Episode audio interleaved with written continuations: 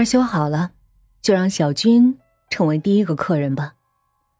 小朱告诉孔祥，可以帮小军办理去英国的护照，到了那儿可以帮小军戒毒。孔祥听后眼前一亮，说：“小朱，你能帮小军办，也多办几个吧。”小朱明白他的意思，装作为难的样子，最后还是说好。孔祥听了，连连道谢。小朱知道他的打算，而他们却不知道小柱的想法。很快，小军的护照下来了，当然，是假的。孔祥决定让小军先走，还特意委派小祝把他送到省城。走时千叮万嘱，到了一定要打电话。而小军则连连点头。事情很顺利，小祝已经自己学会了开车，花钱买了驾照，打发司机回了省城。因为要做许多事儿，知道的人越少越好。小军一上车就拿出毒品抽了起来，慢慢的陷入了半昏迷的状态，连小柱啥时候掉了头他都不知道。在大院门口下车，他使劲的揉着眼睛，他不明白那个被他亲手拆掉的院落为什么还在这儿，一样的院落，一样的布局，连院里拴狗的位置，也是一模一样的。他忽然明白了什么，想往后跑，虎子就从院里出来了，手里拿着铁锹堵住了他的后路。他一下就明白了，他看着虎子大声的吼着：“是你！”是你让我吸毒，是你让我买了露露，你们干什么？干什么？干什么？你不知道吗？八年了，如果不是我逃出去了，现在已经变成了一堆白骨。你还问我要干什么？他一下就不说话了，过了一会儿又喊：“那那都是我和我爸干的事，不关我的事儿。”小周相信，先开始可能不关他的事儿，可是八年了，他拿着自己的身份活着，做着继承的美梦，还怎么能分清楚他们谁是有罪的，谁是无辜的，谁是最重的，谁是最轻的呢？小军还想跑，虎子从身后追了上去，一铁锹就砍在他的腿上，娇生惯养的他何时受过如此痛楚？惨叫着摔在地上。小朱和虎子把他拖到院里，给他包扎，然后把他关在了一间黑屋里。现在，还不是让他死的时候，等他们全家团聚了，再一起上路才痛快。小柱没有回去，当晚就在大院住了下来。时隔一年，再来到这个物是人非的地方，这里已经完完全全属于他了。那个曾经叫嚣着的表舅杀了他，杀了他的少年，现在正犯着毒瘾，头上脸上全是汗，身子蜷缩在地上，不停的抖着，鼻涕口水也不听话的跑了出来，要多狼狈就有多狼狈。哼，表舅，马上就让你们俩团聚。刁叔是最难缠的，也最心狠。最不好下手的那一个，他手上人命无数，心狠手辣。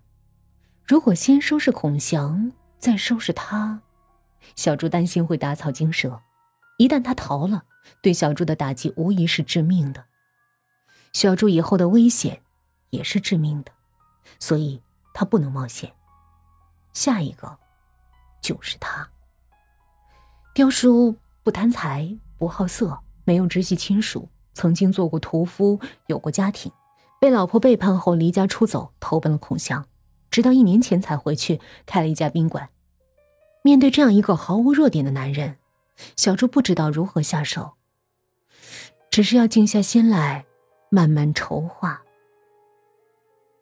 又是小人，又是二十万，不过物有所值，很快就有了第一手消息：刁叔和前妻育有一子。现年十七，听说他是雕叔唯一的亲人，而雕叔却并不知道他在哪。听说他曾经非常迫切的寻找他，可一直没消息。又只有靠虎子了。小朱曾想过要让虎子置身事外，可不知不觉中却又把他拉了进来，现在却成了他的左膀右臂，有时想起来很是心疼。可如果小猪和虎子走了，大院儿又有谁能看守呢？小猪犯了难。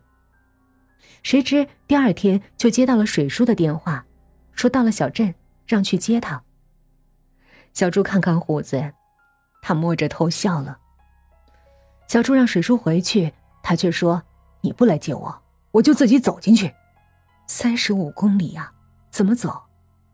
真没办法，这爷俩都是这么倔。”有了水叔，小猪和虎子就放开了手去张罗雕叔的事儿了。虎子成了陈德，雕叔的儿子，和母亲姓，来到了雕叔的宾馆。雕叔很是警惕，不停的盘问。好在有小人第一手资料，详细的不能再详细了，连雕叔右手的小指为啥伤了、缺了一截都能详细的做了说明。雕叔狐疑的看着虎子说。你妈呢？嫁人了，早就不管我了。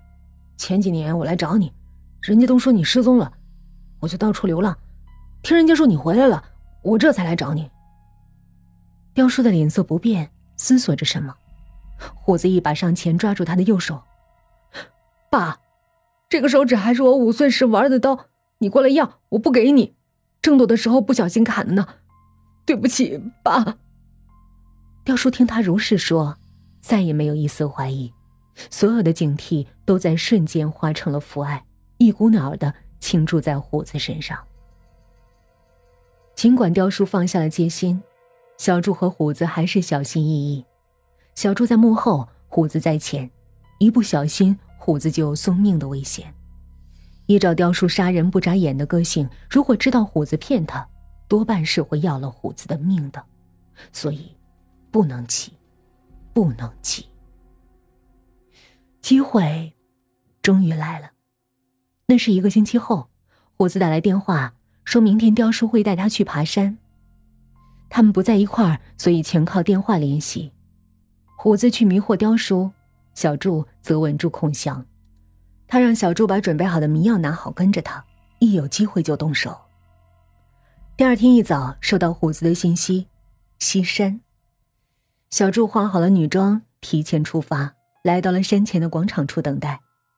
一个小时后，就看见虎子和雕叔出现了，一前一后的走着。小柱转过身去，往卖东西的亭子走去。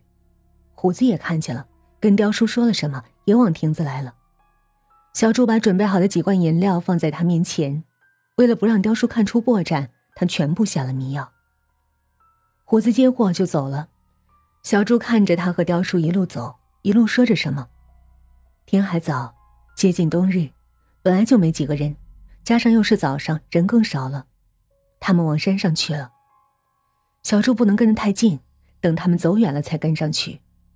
只见雕叔拿着虎子给的饮料，并没有喝。难道他察觉了？小猪的心里顿时慌了起来，想起雕叔杀人不眨眼的样子，心顿时就提了起来。可现在已经是箭在弦上，不得不发了。若是他已经有所察觉，若是退缩，虎子只有死路一条。为君之计，只有拼了。